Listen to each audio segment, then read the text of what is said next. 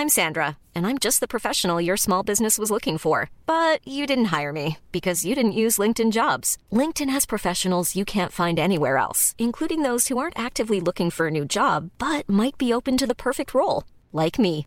In a given month, over 70% of LinkedIn users don't visit other leading job sites. So if you're not looking on LinkedIn, you'll miss out on great candidates like Sandra. Start hiring professionals like a professional. Post your free job on linkedin.com/people today.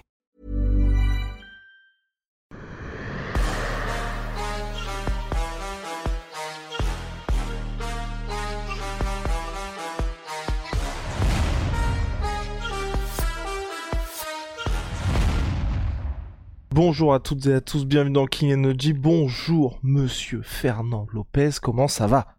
Je vais bien, et toi-même? Ça va très bien, écoute, ça va très bien. Actualité chargée, combat Volkanovski Slamahachev. Je pense que personne ne s'attendait à ça. Est-ce que toi, t'as été le premier surpris? Euh, personne ne s'attendait à ça. euh, Ah bon? Que ce soit serré comme ça, quand même. euh... Série comme ça, mais non, pas ça, mais on, on, on, avait dit tout ce qu'il y avait, il y avait possibilité qu'il y ait une surprise, qu'il y ait quelque chose. Effectivement, pas aussi serré, mais euh, on- Volkanovski, c'est pas n'importe qui. S'il est classé numéro un pound for pound, il y a bien une raison. T'as ce que je veux dire? On, on parle catégorie de 70 kilos, ils sont classés pound for pound. Alors qu'il y a des lourds légers, il y a des lourds, il y a des, des middle. Je pense qu'ils ils sont vraiment bons, ces mecs-là. Ces deux-là sont très bons. Euh, moi, j'ai été très surpris de la différence visible de poids. Ça faisait genre... euh, c'était bizarre. Ça faisait genre, il y a deux catés qui les séparent, tu vois. C'était bizarre. Euh, et puis, j'ai trouvé le combat magnifique. Mais je n'ai aucun doute sur la domination de Volkanovski. Moi, j'ai vu que Volk a de, euh, de, de, de, de Makhachev. De Marachev, ok. Pour moi, Makhachev a dominé. Moi, j'ai aucun doute dessus. C'est que de ce que j'ai vu, Makhachev a dominé le combat. Maintenant, ça et là, il y a eu des phases, notamment au cinquième round, où euh, il lui marche dessus. Euh, il marche sur euh, Vol Volk marche sur, sur Makhachev parce qu'il a cet effet fatigue, parce que mentalement il est monstrueux, Volkanovski. Euh, mais euh, moi je comprends pas les cris au vol, au braquage, au... je comprends pas en fait. Je, je non, je euh, je trouve que le combat était correct, euh, très équilibré, mais il a toujours été au-dessus. M- Makhachev a été dessus en boxe, il a été dessus euh, en lutte, il a été dessus au sol, mais euh, euh, j'ai été extrêmement impressionné par Volkanovski, extrêmement impressionné, parce que visuellement, tu vois que les gabarits sont complètement différents, et donc tu t'attends à ce que quand il y a un impact, qu'il y ait une transparence sur qui est le mal dominant. Mais tu vois que non, ça match. Tu vois que de temps en temps, sur le corps à corps, on voit un mec qui est en face, qui est un petit pince, qui est en train d'appuyer un mec qui est un géant sur la cage, quoi, et qui le, contrôle quelques secondes. On voit même qu'il tente de les amener au sol.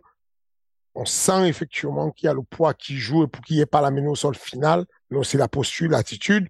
Mais euh, voilà, j'ai été impressionné par...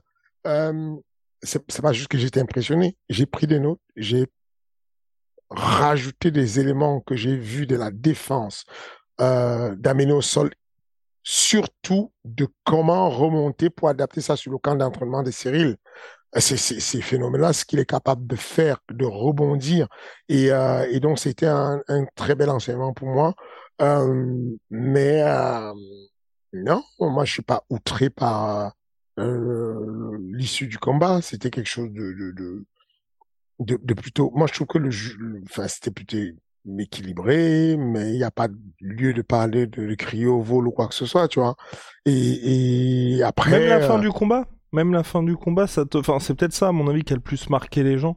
C'est de se dire oui, que... mais, mais, ouais, mais un, un combat ne se marque C'est pas ça. sur un round. C'est ça, c'est Enfin, ça. tu, tu peux pas, tu peux pas juste dire que l'autre t'a dominé, t'a mis des timings de fou au, au troisième round, au quatrième round, genre, euh, le troisième, il démarre sa boxe, il y a, il y a un timing où euh, tu, tu vois bien comment Volt s'engage sur quelque chose et c'est clean. C'est que changement de niveau, il est sur, Makachev est sur la hanche, il le pose sur les fesses calmement, sans aucune discussion.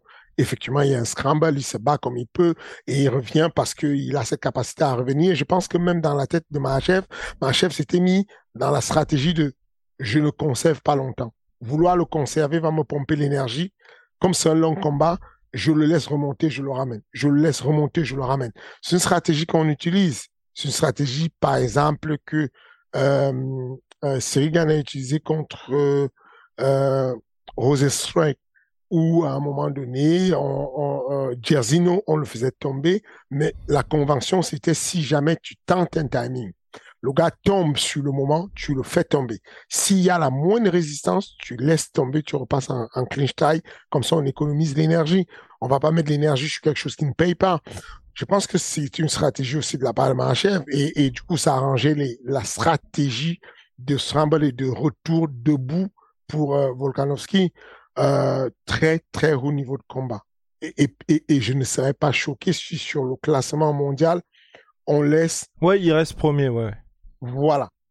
Je, ne serais, pas, choqué si Volkanovski reste numéro un, compte tenu de ses, de états de service, puisque le nombre de ceintures qu'il a défendu, le nombre de fois, le nombre de, fois il a, où il a combattu, euh, et, et, Magachev, ce qui lui est devenu champion très récemment, il n'a pas encore eu le temps de, faire beaucoup de sorties pour qu'on puisse lui donner euh, ce statut de God, quoi. Mais en tout cas, euh, gros, gros combat qui m'a paru clair et équilibré.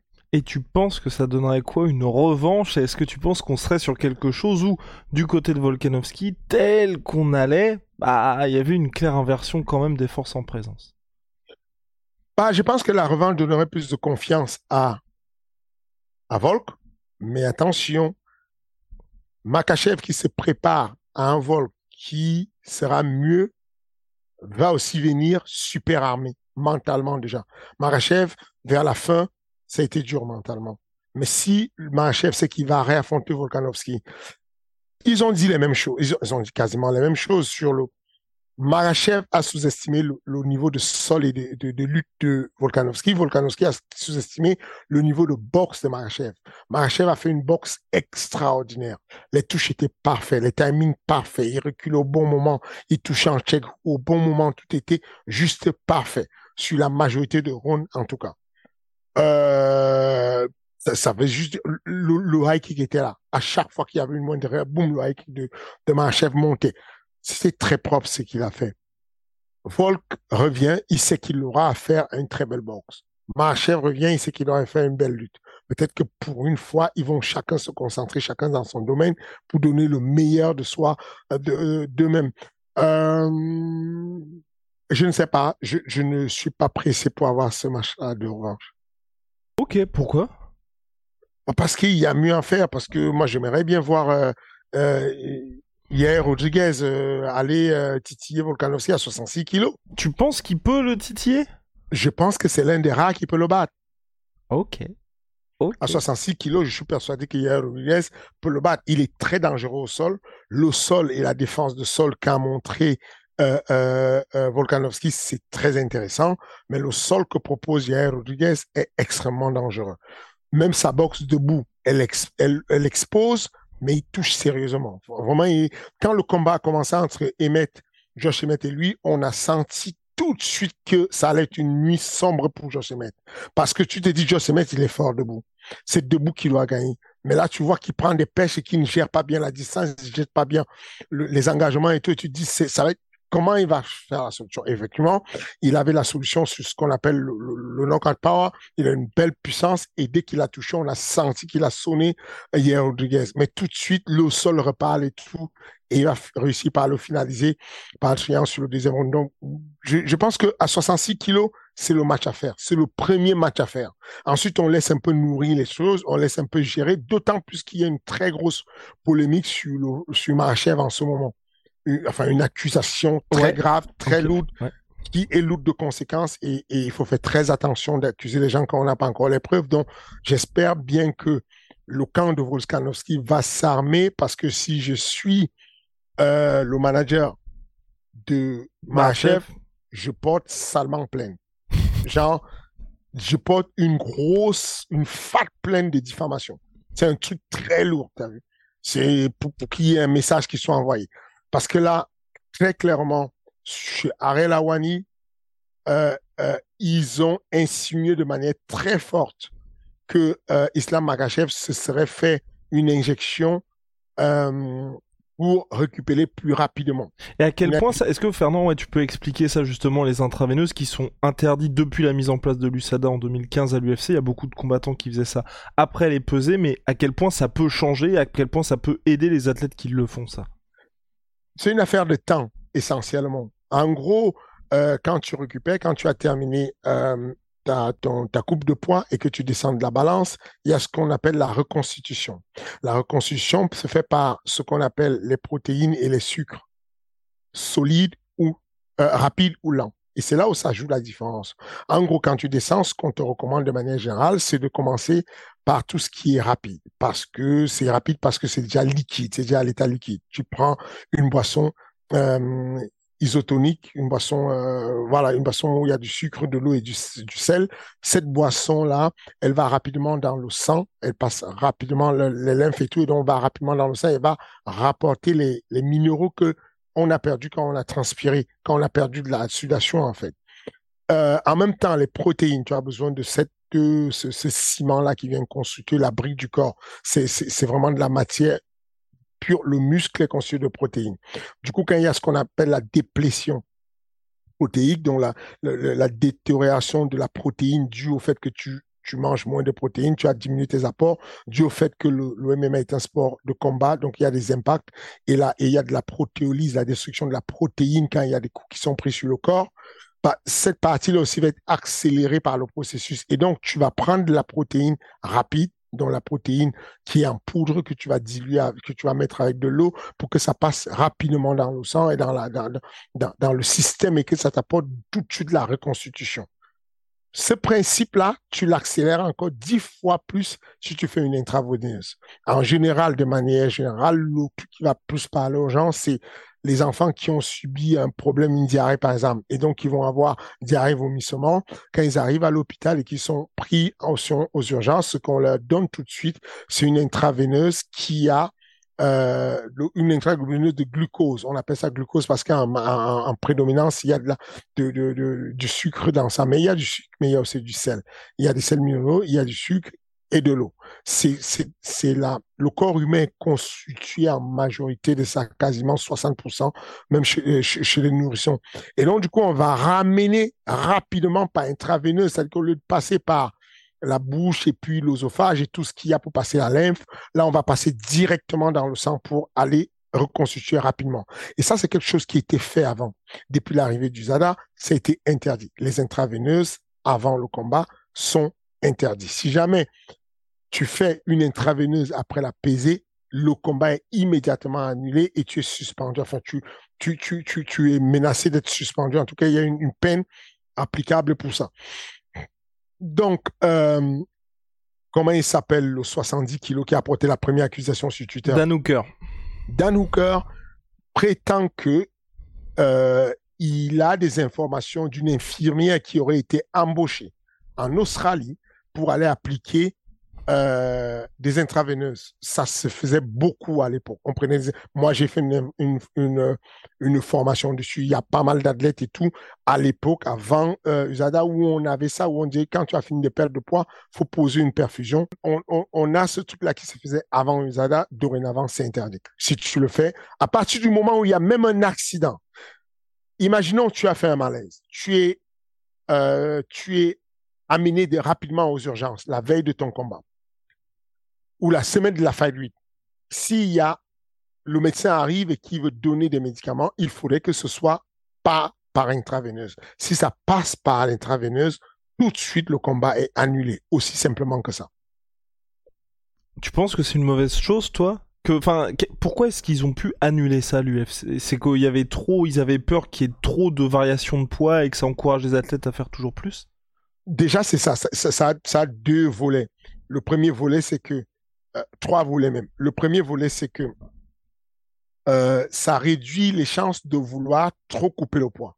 Parce que il y a des personnes qui, sachant qu'elles vont accélérer le processus de récupération qui se fait aujourd'hui dans la nuit, tu te pèses la veille tu termines ta pesée vers 11 heures, tu as toute la journée pour aller progressivement sur tout ce qui te manque comme aliments et micro-aliments pour faire de la reconstitution. Tu vas commencer par l'eau, une bonne, une bonne gorgée d'eau, tu vas prendre une boisson isotonique, tu vas prendre derrière ça euh, des fruits, parce qu'il y a de l'eau, mais il y a des vitamines dans les fruits directement. Tu vas rajouter tout de suite euh, euh, une boisson. On a déjà parlé de la boisson isotonique. Tu vas rajouter tout de suite une boisson rapide qui va te ramener de la protéine, donc c'est de la protéine rapide, et tu vas ajouter les éléments solides, les aliments solides. Donc, tu vas rajouter les sucres lents, cette fois-ci, les pâtes, le riz, et ensuite tu vas compléter avec la protéine solide, le poisson, les œufs, la viande, ce que tu veux. On a rajouté les fruits, les salades. On va passer la nuit à rajouter de l'eau, de la boisson isotonique, progressivement jusqu'au lendemain. C'est ça qui constitue la reconstitution.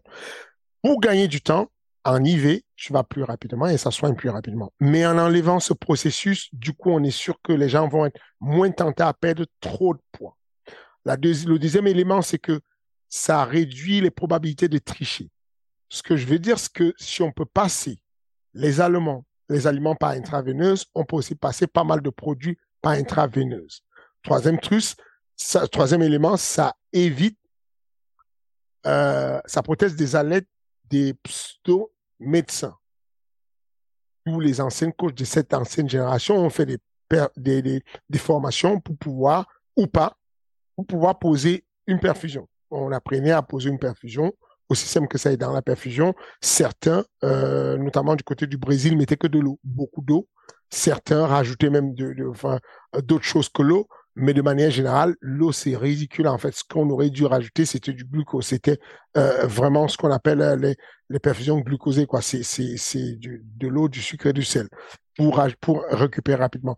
Donc, si tu veux, il y a ces éléments-là. Moi, je trouve que c'est bien que les coachs et, on n'a pas besoin de payer des infirmières, des machins pour venir faire des soins à l'hôtel à deux jours du combat, à la veille, à quelques heures du combat. C'est mieux qu'on laisse ça au service médical et que les médecins interviennent dès qu'il y a un risque et qu'on ne peut plus combattre. Alors que là, on joue avec le feu. Donc, je trouve que c'est une bonne chose. Et, euh, donc, je, pour revenir sur ma chèvre, je pense que les éléments qu'on présente aujourd'hui, que ce soit Dan Hawker, que ce soit toute la team, sont très faibles pour des accusations aussi lourdes. Dire qu'on a, a vu sur une photo qu'il y avait une espèce de trou euh, ou une espèce de tache qui ressemble à le trou d'une aiguille pour une, euh, une intraveineuse, c'est peu. Je pense que Danouka a d'autres informations. Je pense qu'il a des informations où il a, ils ont eu des infos que l'équipe de chef cherchait une infirmière ou un infirmier, mais ils font de la déduction et ils en déduisent qu'il y avait une idée quelque part. Je ne pense pas qu'ils aient une preuve, c'est pour ça qu'on n'a pas encore la preuve. Et auquel cas, c'est très sale de pouvoir faire une accusation comme celle-là. Par contre, bah oui, non mais en tout cas, seul l'avenir nous le dira. Par contre, concernant le clan euh, Rabim Mahachev, on l'a encore vu extrêmement marqué à la pesée. À ce niveau-là, est-ce que tu comprends que les gars, donc que ce soit Habib sur la fin de sa ou là Islam Marachev, soient haute, enfin, on a vraiment l'impression que ça leur coûte de faire le poids. Et comment toi t'expliques ça? Quelles sont les pistes potentielles? Et surtout, tu te dis, c'est pas durable. Je le vis, je, je, ne le vis pas bien. Je n'aime pas ce qui se mhm. passe là. Surtout à, ça a été un délire sur l'Australie. Ça a été un délire est-ce que tu as regardé l'interview après euh, post-pesé de Josh Emmett? Ah Non, mais Josh Emmett lui change de visage carrément. Mais c'était un, c'était un squelette. Josh Emmett n'a rien à faire là pour une interview. Je comprends pas que il y a un autre même qui a fait des convulsions en direct, qui a été en mode convulsion comme ça. Il était comme ça, il répondait aux questions. C'est un délire. Les mecs sont dans un état pitoyable. Il faut qu'on arrête ça. Il faut absolument que on encourage ces mecs à monter de KT. Je pense qu'aujourd'hui, euh, chef devait penser à aller combattre dans une catégorie supérieure de temps puisqu'il a déjà été champion à 70 et qu'il a défendu et qu'il est, considéré probablement comme l'un des, des codes ou en tout cas le, le, pound for pound, euh, discutablement. Je pense que ce serait bien qu'il monte. Euh, c'est extrêmement dangereux ce qu'on voit là. Pour toi, il y aurait des solutions potentielles ou pas? Parce qu'on peut se dire qu'on peut pas forcer les gars tant qu'ils font de poids. Non, en réalité, il n'y a pas de solution à part la volonté de chacun de le faire, puisque dès qu'il y a un qui descend, tout le monde a besoin d'aller. Enfin, ça devient. Il suffit d'une personne qui dit moi je vais couper le poids. Mother's Day is around the corner. Find the perfect gift for the mom in your life with a stunning piece of jewelry from Blue Nile. From timeless pearls to dazzling gemstones, Blue Nile has something she'll adore. Need it fast? Most items can ship overnight. Plus, enjoy guaranteed free shipping and returns. Don't miss our special Mother's Day deals. Save big on the season's most beautiful trends. For a limited time, get up to 50% off by going to Bluenile.com. That's Bluenile.com. Que tout le monde se dise, ah, bah, du coup, moi, je vais être mal, quoi. En gros, je serais le seul con à aller combattre près de mon poids. Et non, ce que l'UFC fait de, mono, de faire un monitoring de poids dès l'arrivée, c'est quelque chose de bien, mais faut comprendre que c'est limité parce que sinon, des mecs comme Marchev, on les aurait stoppés. Je pense que si Marchev faisait un combat normal et c'est pas un main event et que c'est pas important, on ne le laisse pas combattre. Je, le, monitoring de poids est censé déterminer sur la traçabilité des urines pour voir si c'est trop dilué, pas dilué, pour voir à quel niveau tu es, quoi.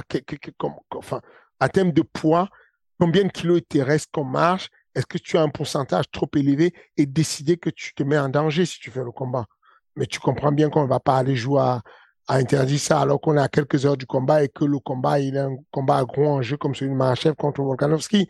Euh, mais ça restait dangereux. Ça restait vraiment dangereux. D'autant plus que, comme je dit, la, la reconstitution n'était pas là. L'interview de, de, de, ces mecs-là après la pesée a duré euh, euh, des quarts d'heure pendant que leurs adversaires étaient en train de se réhydrater correctement dans leur chambre.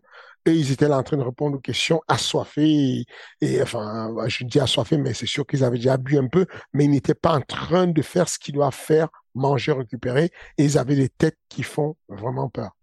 Et vraie question à ce sujet-là, justement, pour un Islam Makhachev ou même un Habib avant, un Habib n'est jamais monté chez les welterweight alors qu'on voulait tous voir ça. Volkanovski a dit dans, dans lors de la conférence de presse qu'il était, enfin, il s'attend, enfin, il avait été, il n'avait pas été surpris par la force d'Islam Makhachev. Est-ce qu'en fait, ils peuvent être en welterweight ou en tout cas être aussi compétitif en welter parce que peut-être que ça fait partie de ces gars où en moins de 77 il n'y aurait pas la même domination tout simplement. Bah, il faut essayer au moins une fois et puis on verra et puis on à les conclusions. C'est très tôt de le dire. Ce qui est sûr, c'est qu'on sait que du côté bas, ça devient très très difficile. La, la métamorphose entre je suis normal et j'ai perdu le poids est effrayante et ce n'est pas anodin. Il y a quelque chose qui se passe. Le corps est traumatisé. Donc forcément, il faut il faut aller essayer. Après, je ne dis pas que ça va marcher, mais on essaye une fois et puis on voit ce que ça donne. Peut-être qu'il va être meilleur combattant, comme l'a été Johnson, dans une catégorie au-dessus, le faux Johnson, je vais dire, père son âme.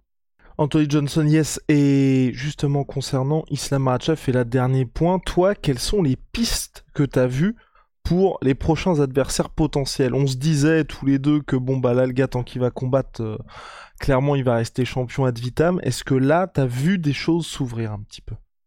La piste que je vois, c'est euh, quand tu es un bon mec qui te rapproche d'un niveau technique du top 10 du sol, vaut mieux ne pas trop lutter à ce qui ne t'amène pas au sol. Je pense qu'il faut l'épuiser à mettre un volume de coups incroyable. Et bon, s'il a des timings, bon, tu laisses tomber le timing et tu te relèves.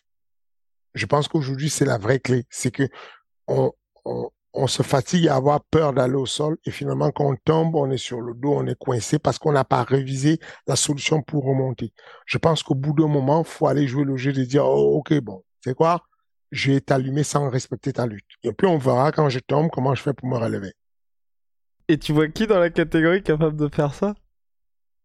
Yeah, Rodriguez, déjà. Ok. Euh, attends, attends, euh, non pour euh, oui donc ça c'est pour Volkanovski, mais pour face à Marachev.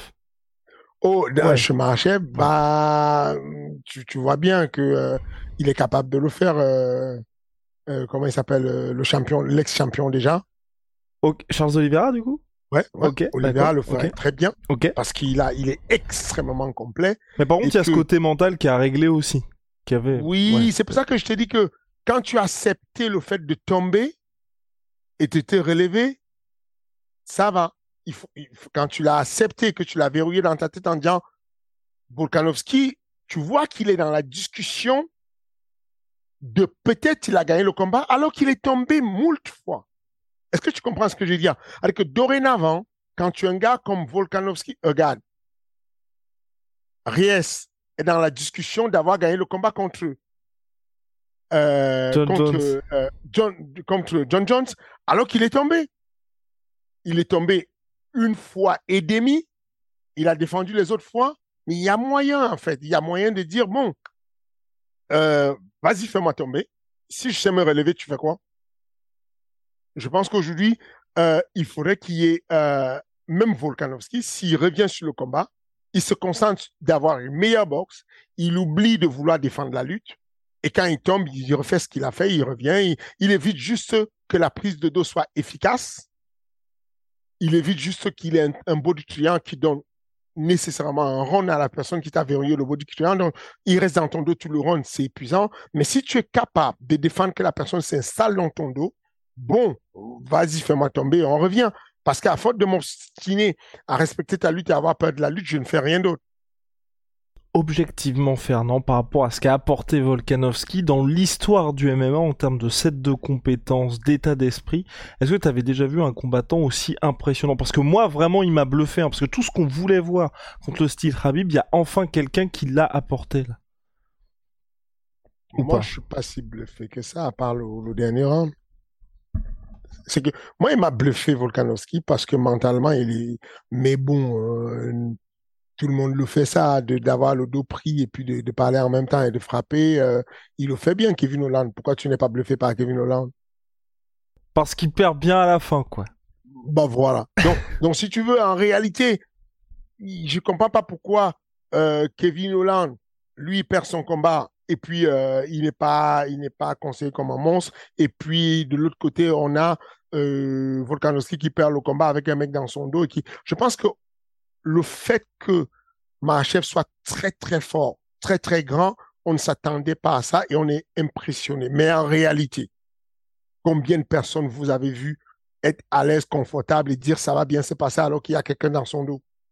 On a souvent vu ça, c'est pas c'est pas quelque chose d'impossible à faire. Le gars est confortable, il a, il a, il est confortable, il tient une main, il fait ça, le pouce et puis il continue à frapper.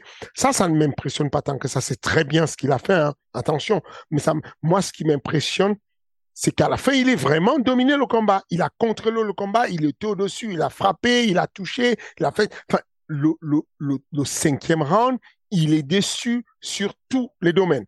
Il, il est déçu en bourse, en lutte, au sol. Il est déçu. Là, je suis impressionné au vu du combat qu'ils ont fait. Tu vois, c'est, c'est, moi, c'est ça qui m'impressionne. Donc sur cette UFC 284, Fernand, est-ce qu'il y a quelqu'un d'autre qui t'a marqué? Quand je dis quelqu'un d'autre, je parle notamment de Jack Della Maddalena, qui mine de rien commence à faire son entrée dans la catégorie, euh, on va dire, euh, top 15 déjà welter, et il y a pas mal de gens qui le voient comme le nouveau gars. Est-ce que toi tu tiens à tempérer un peu tous ceux qui s'excitent, ou au contraire, il y a quelque chose? Euh, je pense que c'est tôt de, pouvoir déterminer. euh, il, il- voilà, il, est bon, mais je pense que c'est tôt. Je m'enflamme pas tant que ça dessus. Bon bah d'accord, bah merci pour nous. Bien, et on va passer maintenant, on va passer maintenant à la carte Ares 12. C'est ce week-end, le retour d'Ares Fighting, enfin ce week-end pardon, ce vendredi 17 février, le retour d'Ares Fighting Championship. Une carte qui est un petit peu sous les radars, mais quelques noms intéressants. Un titre inaugural chez les Bantamweight. Mhm. Alors comment ça s'est passé déjà? Oui, je t'avais pas posé la question. Comment t'as fait ce combat entre un nouveau venu à Ares et quelqu'un qui fait aujourd'hui partie des meubles, en la personne de Nebarte Peña, puisque il a eu une chance pour la ceinture pour son arrivée et ensuite il a brisé le cœur de millions de Français lors de sa dernière sortie. Euh, c'était le combat à faire à partir du moment où on a eu le no-go euh, de, de la fédération sur le combat euh, Mehdi Saadi euh, Demarte Pour la ceinture. Parce que cette règle-là qui fait que on ne peut pas mettre deux personnes qui ont une différence de quatre combats ensemble. Et donc, du coup, à partir de là, euh, on a réfléchi à voir euh, qui est-ce qu'on pouvait avoir et on avait déjà sur notre radar euh, un franco-algérien. Euh, et je vous avais parlé du fait que j'aurais bien voulu, j'aimerais qu'à long terme, qu'on puisse avoir euh, tous les pays du monde qui aient euh, des représentants. Et donc, euh, il nous restait euh, avoir un, un, un, qui puisse représenter à la fois la France, mais l'Algérie aussi, et le plus titré, le plus placé, en tout cas, chez les Bantamouais, c'était Elias Bouzedan. Euh, et donc, euh, rapidement, ça a été dit là avec son, son management, euh, Amine, son grand frère, euh, pour trouver une solution, pour l'avoir avec nous. Et euh, ça a été facile. Peña euh, Desmarté a accepté le challenge pour la ceinture, pour le titre inaugural.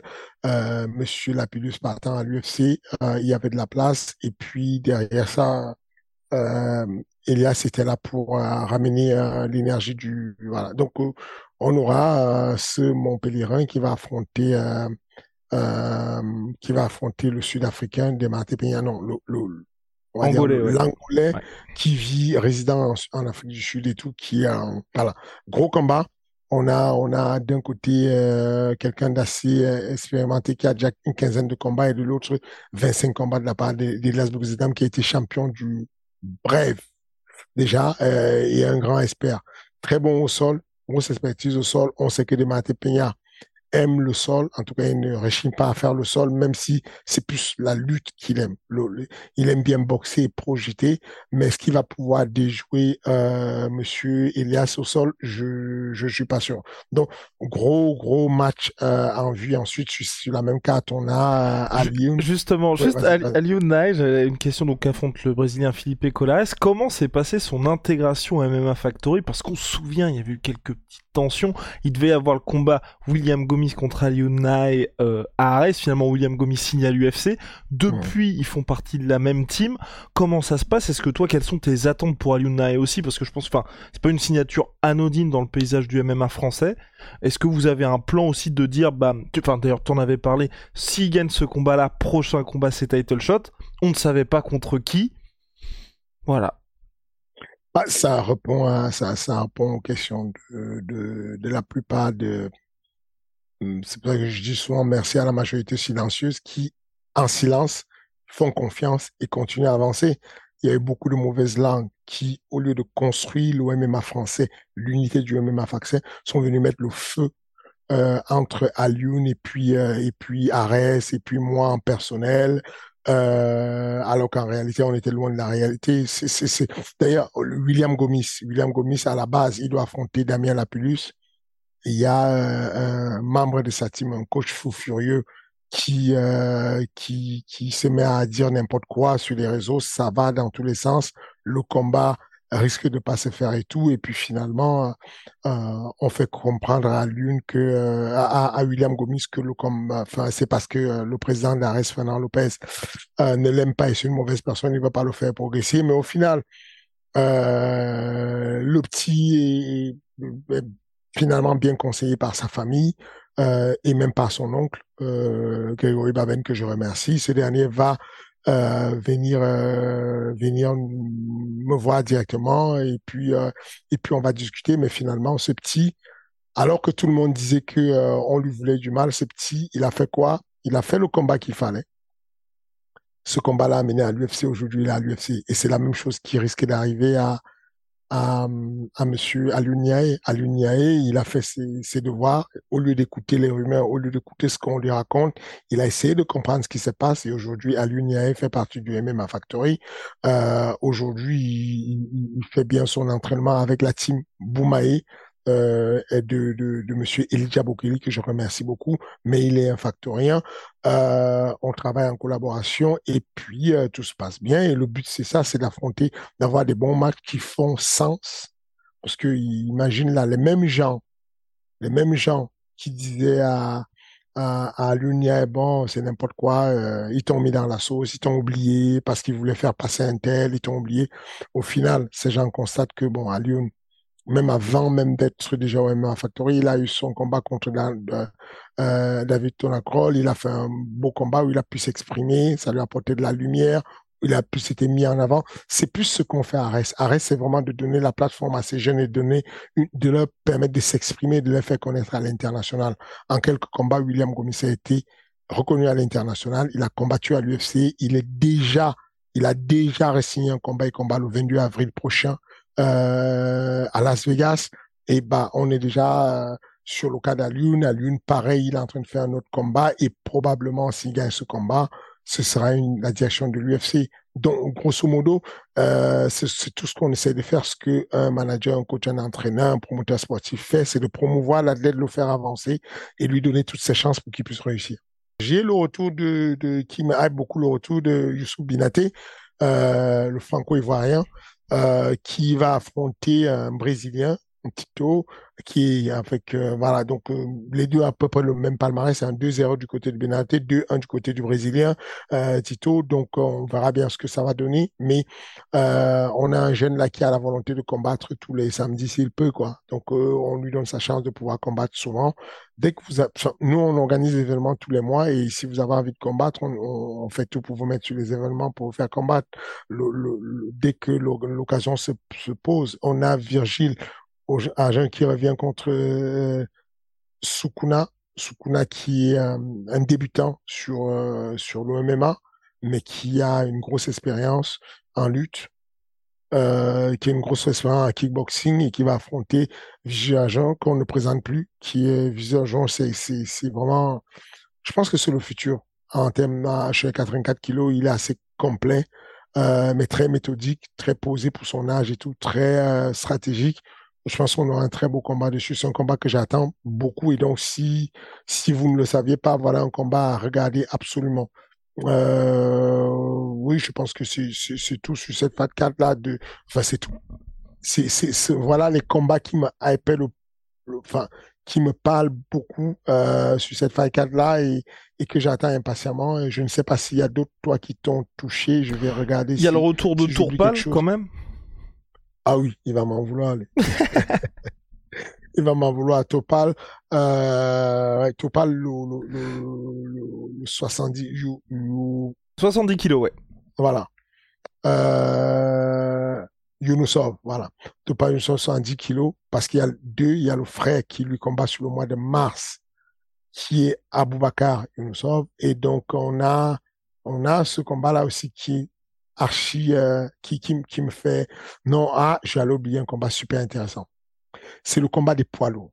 Il y a un poids lourd qui vient de la Russie plus précisément de l'Ossétie euh, qui s'appelle Savanov qui va affronter Bouzi Bouzi c'est un combattant de la Hatch Academy euh, qui un poids lourd euh, qui est sur 4-2, 4 victoires, 2 défaites, et, il va affronter ce grand samboïste Sabanov, mais qui est débutant en MMA, ça, ça promet, connaissant les deux, ça promet des étincelles. C'est un gros combat que j'attends euh, avec beaucoup d'impatience. Euh, bien sûr, le retour d'Azalder qui me, qui me, qui me hype, mais euh, oui, j'allais oublier ce combat-là qui est pour moi très important. Et puis, non, je, pense que vous connaissez déjà Bobby Palette qui a affronté Baki. Donc, du coup, voilà. Non, c'est une belle carte. Euh, c'est une carte euh, assez intéressante qui va nous préparer pour euh, la grosse carte de mars. c'est fou parce que on est quasiment à la fin de, on est quasiment sur le, le soldat des d'Ares 12, mais on a l'événement de mars qui est encore plus sold out, qui c'est que on se rapproche plus du soldat, on a plus vendu sur le mois de mars que euh, celui du mois de, février. Donc le, le, le, la reste 13 s'annonce super énervé avec euh, bien entendu euh, il il y donc on, a Damiani qui affronte Ibrahim Mané l'italien qui affronte Ibrahim Mané on se rappelle du gros combat qu'ils avaient fait euh, avec euh, Pépi euh, l'Argentin. Et là, il y a aussi Robert Valentin qui fait son retour contre Pietro Penini. Le gros, le, le, le contest qu'il y avait eu à l'époque, le match est refait. Donc, intéressant. On a le retour d'Emmanuel Dawa qui va affronter Karim Rabet gros match aussi, gros match euh, des, des, des, des, anciens, des vétérans français. Euh, et puis on a le retour de Aboubakar Younoussov, comme on a dit, Xavier Lessou, euh, Badge euh, qui revient, euh, et puis on a Tona Kroll qui revient, euh, et puis bien entendu l'événement de la l'événement populaire qui est le Daniel Lenti contre Mathias Ragnar, le Breton. Et ben voilà, affaire à suivre. Réponse le 9 mars pour Ares 13, ce vendredi 17 février pour Ares 12. Le King, merci beaucoup. À la semaine prochaine. Merci, salut.